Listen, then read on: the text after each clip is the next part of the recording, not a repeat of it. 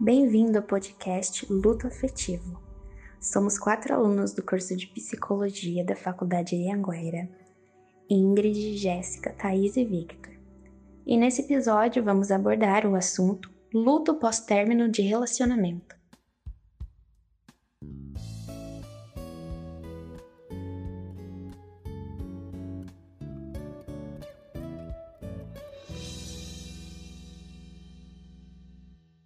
Hoje vamos ter uma convidada muito especial, Mariane Branquinho. Por favor, Mariane, se apresente. Olá, boa tarde. Eu sou Mariane Branquinho, sou psicóloga clínica e no momento eu atendo exclusivamente pacientes que estão vivenciando um processo de luto. Então, minha área de atuação é perdas e luto. Eu fui né, me especializando isso após a graduação. Então, e esse interesse também veio a partir de uma perda pessoal, né? Eu tive o adoecimento e falecimento do meu pai quando eu terminei a minha graduação, que fez então com que eu tivesse né, esse interesse em buscar mais sobre esse tema e vi a possibilidade de fazer então uma residência multiprofissional e para ter é, melhor essa, essa área hospitalar, que é algo que eu não tive durante a minha faculdade. Então, fazendo isso, eu fui tendo mais certeza que era uma área que eu gostava muito, me interessava muito por esse processo. E depois disso, fiz uma formação em tanatologia, que é o estudo sobre a morte. E desde então, venho, né, trabalhando bastante sobre isso, fazendo vários cursos e tentando entender melhor nesse processo de morte, de finitude, de perdas. E, enfim, é uma área que eu, que eu gosto bastante, faz muito sentido. E eu sempre falo, né, que falar sobre morte é falar sobre vida. Então, está totalmente relacionado, né? Apesar das pessoas às vezes ficarem né, com esse receio né, de achar que é um assunto mórbido, na verdade não, né? Eu acho que quanto mais a gente vai falando sobre isso, mais a gente pode repensar questões da nossa vida. Então, é, é algo assim muito, muito interessante mesmo, que eu gosto muito.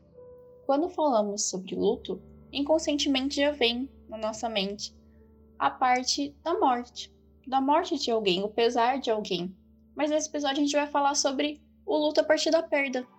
Que não necessariamente precisa ter um, um corpo para você pesar, mas sim pode ser um término de alguma coisa muito importante. No caso, da separação nas relações amorosas. Quando a gente fala do ser humano em si, a gente fala desse ser social que desenvolve ao longo da vida e cria uma série de vínculos. Essas relações interpessoais, essas trocas afetivas que no decorrer a gente vai se formando e vai construindo. Pode ser tanto relações boas, onde a gente constrói esse vínculo, em que a gente é feliz, a gente sofre, a gente começa, a gente termina, a gente para. E a gente se constrói sobre isso. A nossa vivência é a partir disso. E a gente entra nesse luto não reconhecido, que muitas vezes a sociedade ela tem esse conjunto de normas, esse estigma, que muitas vezes mostra pra gente que a gente precisa ter um roteiro certinho, como viver o luto você precisa fazer isso, isso, isso. É um processo linear, mas na verdade não. Esse processo muitas vezes tem oscilações entre altos e baixos e tá tudo bem. A gente precisa reconhecer esse luto, a gente precisa reconhecer esses sentimentos e tudo que advém dele. Até mesmo pra gente se acabar se blindando de certa forma, mas também poder ajudar o outro que está passando sobre isso, porque é extremamente importante a gente ter essa rede de apoio que a Mariane vai falar um pouquinho para a gente mais sobre isso. Bom, e quando a gente fala em luto, é importante a gente entender que não se trata apenas de morte, né? Porque o luto ele vai acontecer sempre que há um rompimento com algo ou alguém que era significativo para aquela pessoa. Então, isso pode acontecer em casos, por exemplo, de um término de um relacionamento, né, de uma mudança de cidade, a perda de um emprego, entrada ali na, na, na aposentadoria, enfim, tudo aquilo que vai causar uma grande mudança na vida daquela pessoa e, e vai exigir dela uma reorganização, né, uma, uma transformação para conseguir se adaptar e, e, conseguir viver ali aquela nova realidade. Então, esse é um processo que acaba exigindo muito né, da, da, daquela pessoa. E, e, quando a gente fala, então, no, no, no término de um relacionamento, isso é algo que, que vai mudar muito, né? Aquela pessoa estava acostumada a, a, viver com a viver com aquela outra, a ter planos junto com aquela outra, e, e de repente você se vê sozinho de novo. Então é como se de certa forma, você perdesse um pouco ali da sua identidade e você vai precisar então se, se olhar de novo, se reencontrar, se descobrir, né? Quem, quem você é sem essa pessoa? Quem é você sem o olhar do outro? E isso é, é, pode ser muito trabalhoso, né? Dependendo da, de cada um, a forma que cada um tem, é, vai viver isso, os recursos que cada um tem para lidar com, com, com, perdas em geral, enfim. E por isso que entra muito né, a importância de, de você ter uma rede de apoio, ter pessoas que, que te apoiem e compreendam esse processo como um processo de luto. Porque o que a gente vê, né, quando, quando há um rompimento assim, né, de um relacionamento, as pessoas menosprezarem, né, minimizarem, negligenciarem um pouco isso, como se fosse algo que, ah, mas daqui a pouco você encontra outra pessoa, né? Então, né, você tem que, ah, não, você tem que sair para esquecer. É... E, enfim, tudo que é, vai, de certa forma, é, não, não validando, né? Não legitimando aquela dor daquela pessoa. E pode acontecer até mesmo a pessoa não, não reconhecer esse processo, né? Então, não achar que tenha que viver esse processo de luto, mas que acaba, então, sendo muito comum de tentar se distrair, de tentar é, tamponar ali aquela falta com outras coisas, seja saindo, seja é, bebendo em excesso, sendo fazendo uso de medicação, trabalhando em excesso, ou até mesmo, né, é, conhecendo uma outra pessoa, né, numa, numa tentativa aí também de, de substituir, então, sem ter esse tempo para sentir essa falta, né, para ficar nesse buraco mesmo que, que acaba é, deixando, né. Então, é, é importante que a pessoa ela tenha essa consciência de que para que, que é, se elabore um processo de luto, a única forma, o único jeito de fazer isso é vivendo, né? É encarando, é lidando com essa dor, que no começo ela é muito grande, mas que com a vivência do luto, né, com o tempo também, ela pode ir diminuindo de tamanho, né? Pode é, conseguindo se, se adaptar e encontrar outras formas de viver, mas que é importante sentir esse vazio, né? É importante sentir essa dor também. Eu acho importante falar também que cada um tem o seu tempo, né? O luto ele é um processo e cada um vai ter seu tempo. São dias e dias, não existe o tempo certo para você estar tá vivendo aquilo. Muitas pessoas podem viver de uma forma muito intensa e outras pode colocar toda essa bagunça debaixo do tapete e viver isso lá na frente. Eu acho muito interessante porque é, no caso de um término de um relacionamento, a sociedade vê e eu acho que acontece mesmo o sofrimento da mulher. A mulher expõe mais o seu sofrimento do que o homem. Eu acho importante também realçar uma coisa que ela falou, que é a questão da importância do vazio. É, existe um filósofo pré-socrático chamado Heráclito que ele fala bastante dessa dualidade de, de uma dependência mesmo. Você precisa ter o término para você entender como foi que é o relacionamento. Sem a fase do término, você não sentiria os prazeres que sentiria num, num relacionamento propriamente dito, porque ele nunca acabaria. Então você precisa dessa fase, você precisa desse momento de vazio, de, de reflexão mesmo, propriamente dito. Você precisa desse momento de, de luto para você vivenciar as, todas as experiências que um relacionamento pode proporcionar. E querendo ou não, o luto do término faz parte do relacionamento, porque uma hora ele terá um fim, quer seja na morte, quer seja por uma separação, quer seja por uma distância, uma hora ele vai acabar. E isso faz parte do processo de ter um relacionamento, criar um vínculo. Isso que faz de nós seres humanos. A gente cria e rompe esses laços. E acontece, é normal. E tem que agir com essa normalidade para cima desse, desse no caso. E como muitas vezes a gente começa a olhar a nossa vida como nós, como você e seu parceiro, sua parceira, e muitas vezes é deixado de lado essa individualidade do, do casal, das pessoas que estão nesse, nesse laço afetivo. Então, assim que a gente termina, muitas vezes, vários planos que a gente acaba fazendo quando a gente está em um relacionamento que dependia do outro, que você iria viver com o outro, que você iria construir com o outro acaba se tornando não uma realidade, porque esses relacionamentos não são perfeitos. Muitas vezes eles acabam. E quando acabam repetidamente, assim, muito repentino, você se sente muito sozinho, porque todos esses planejamentos, essas metas são desfeitas e você precisa olhar para si. Mesmo se você tiver amigos por perto, tudo bem, mas é algo diferente, é uma vivência diferente. Então é muito importante também você começar a pensar em si, pensar em como vai ser sua vida a partir de agora, qual vai ser seus planos.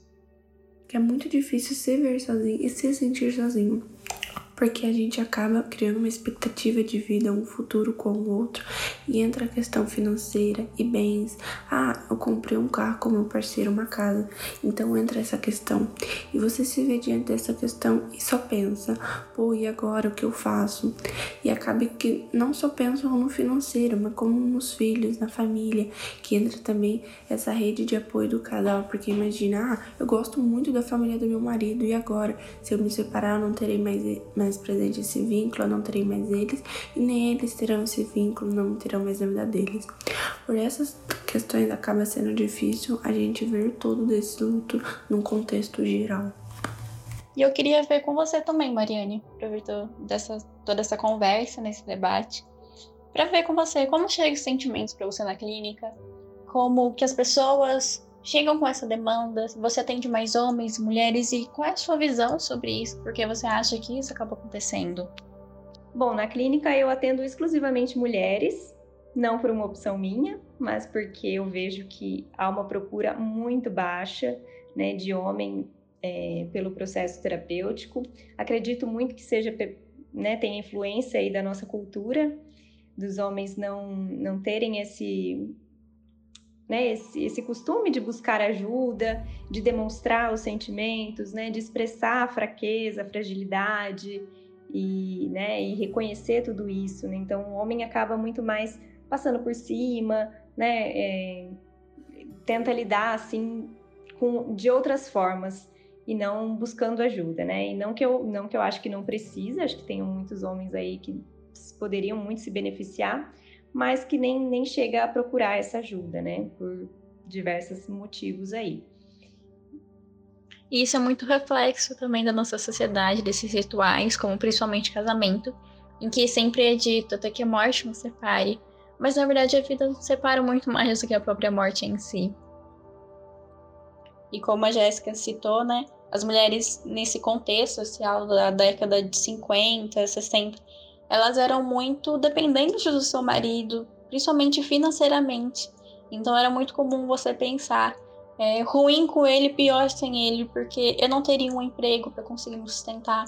Esses filhos, como que seria o papel da mulher, era mais voltado para ser esposa mesmo e mãe dessas crianças. Dificilmente ela era vista como mulher em si. Olha, quando os pacientes chegam né, para buscar ajuda, eles estão vivendo né, um sofrimento muito grande. E, e o, que, o que eles sempre questionam, assim, né, sempre se queixam também, é de como vão viver, como vão voltar a viver uma vida sem aquela pessoa. Isso parece, assim, impossível, né? Perde o sentido. De fato, a pessoa perde o sentido, perde o propósito, perde o futuro também, né? Acho que isso é importante da gente entender que, que né? Você tinha ali planos, você tinha sonhos com aquela pessoa e de repente você se vê sozinha. Então, fica esse receio de que talvez não, não, não consiga ser feliz de novo, né? De que não consiga mais ser a mesma pessoa. E de fato, ser a mesma pessoa não tem como, né? Porque uma parte sua se vai junto também com, com essa pessoa que morreu, né? Ou com essa pessoa que você teve esse rompimento de relacionamento, enfim, com essa perda em geral, você se perde um pouco junto. Então, é, é esse trabalho de reconstrução, de, de, de, resgate de quem você é, para poder é, voltar a viver de novo. Né? Então, é possível né, que aquela pessoa ela consiga reconstruir a vida dela, mas que isso não vai ser um trabalho fácil, não é um trabalho de um dia para o outro, é algo que é um dia após o outro mesmo, né? Eu falo muito que é um dia de cada vez que aquela pessoa vai conseguir, né, se, se, ir se, se restabelecendo, se readaptando, e que não é um, um, um caminho fácil mesmo, né? Sim, porque necessariamente o luto ele não tem um tempo, né? É estipulado, ah, uma semana tô aqui, terminei meu relacionamento, acabou, não vou sofrer mais. Não é isso. É igual a Ingrid falou, não tem um tempo certo, a gente vai passar por esse processo todo, a gente tem que sentir, porque muitas das pessoas que a gente vê termina um relacionamento, já embarca em outro e assim vai indo, e a gente percebe que acaba sendo uma dependência emocional por não conseguir ficar sozinha, não saber lidar com, com essa solidão em si.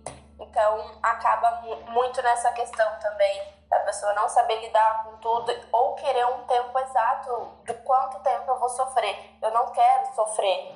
É, imagina que eu vou sofrer quando, principalmente quando tem essa coisa de uma traição, porque eu acho que uma traição ah, dói mais. Então, você saber que você foi traída, aquilo te dói mais e você pensar, pô, eu tô sofrendo por uma pessoa que fez mal para mim, a gente não aceita. Então, a gente fala, pô, não tem que sofrer por causa disso. E a gente fica, não, eu tenho que parar de sofrer o quanto mais rápido possível. E a gente não consegue, a gente vai ficando mal por não conseguir não sofrer. Tipo, tipo nessa linha, mas é assim que na maioria das vezes acontece. E é um momento tão doloroso que esse momento que você está vivendo, você tem que se readaptar. Você tem que é, refazer sua rotina, porque querendo ou não, isso interfere muito, né, no término de relacionamento, principalmente quando a gente fala de casamento. E fica muito complicado, porque acaba envolvendo né, os casais que têm filhos, acaba envolvendo filhos e a família. Então é uma questão muito delicada que tem que ser trabalhada assim, mas tem que ser no tempo da pessoa, né? Não no tempo que a sociedade te impõe. E saber lidar com essas críticas fica muito difícil. Eu acho também interessante a gente tratar desse assunto, também falando a questão do real tempo que a pessoa leva, porque às vezes a pessoa ela pode ter um processo de luto contínuo, assim, no tempo que ela achar que ela tem que sofrer para aquilo, que ela precisa desse luto, mas tem lutos também que eles são quase que intermitentes, tem pessoas que elas sofrem uma boa parte da vida por um luto. Muitas vezes até mesmo casos de homens, por exemplo, depois de um término de um relacionamento, de um casamento, não se tornam perseguidores porque não compreendem aquele luto, porque não tem alguém para ensinar a eles como entender aquele luto para o processo ser mais sutil na vida deles, eles se tornam alguém assim obsessivo gera algum tipo de, de desacordo com o comportamento até então anterior. E eu acho que ter esse ensinamento sobre o luto, sobre que você tem que ter o seu tempo, mas também você tem que entender que às vezes a perda é permanente, às vezes não tem como.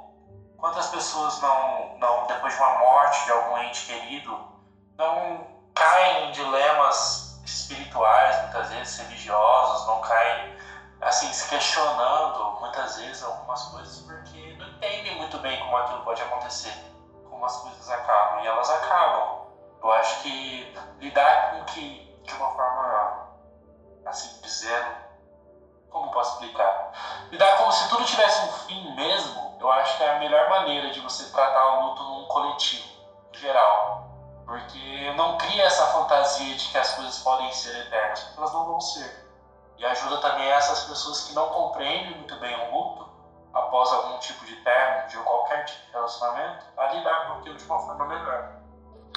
Sim, mas acaba sendo difícil porque é muito enraizado na gente, né? É, essa questão, até mesmo de igrejas, religião, pregar que o amor é eterno, até que a morte nos separe, foi o que a Thaís falou. É, tem essa questão, ah, eu vou te amar além da vida ou numa outra vida, porque tem religiões que acreditam nisso, né?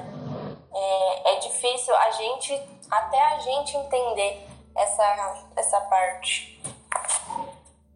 E é porque muito você não acaba perdendo só o seu relacionamento, né? Você não acaba perdendo só seu companheiro, sua companheira. Você perde muitas coisas que vêm a partir disso, como os filhos, os amigos dos casais, a guarda dos filhos, né? Os bens entre o casal, Acho que a Mariana vai conseguir trazer relatos muito legais pra gente sobre isso. Então, é justamente isso, né? A gente tem as perdas secundárias que a gente costuma dizer, né? Porque além da perda principal, né, que é não ter mais aquela pessoa, junto disso tem muita coisa em volta, né? Então, é, essa questão de, de, guarda quando tem filhos, né? Então, guarda dos filhos, como que vai ser? Então, o nome de casado, tem casa, tem bens compartilhados entre o casal, tem, tem a família, né? Que você acaba também perdendo o convívio com, com a família, né? Então, sogro, sogra, cunhado, que você tinha uma boa relação e você acaba perdendo todas essas pessoas também. É, é, a, além da, da, daquela rotina, além do futuro, como eu estava falando, né, de planos, sonhos que são interrompidos, que né, você não vai mais ter aquilo.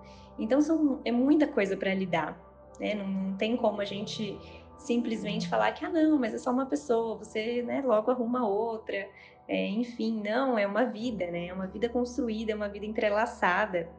Então são nós, de repente você não é mais nós e é eu e como lidar com tudo isso, né? Então, quanto mais coisa, né, mais difícil vai sendo, né? Então, por exemplo, quando tem filho junto, é mais um desafio, porque você vai ter que é, conseguir conciliar isso, né, com, com aquela pessoa, com a rotina daquela outra pessoa.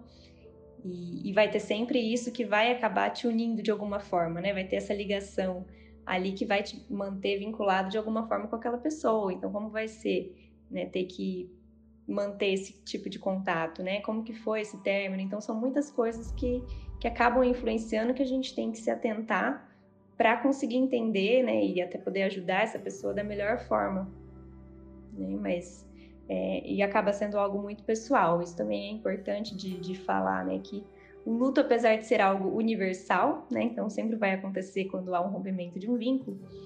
Ele também é muito particular. Então não tem como a gente traçar um roteiro né, um, um, tempo específico, cada um vai lidar de uma forma, cada um vai ter um jeito de, de encarar e, e viver esse processo, um tempo, e tudo isso deve ser respeitado.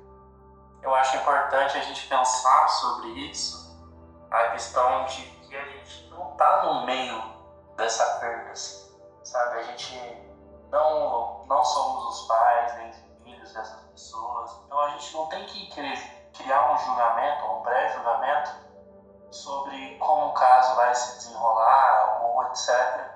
E entender que perdas assim, por exemplo, uma mãe que perde a guarda do filho, é um grande luto, é um convívio diário. Assim, muitos pais hoje em dia são separados. E eu posso falar pela minha experiência própria.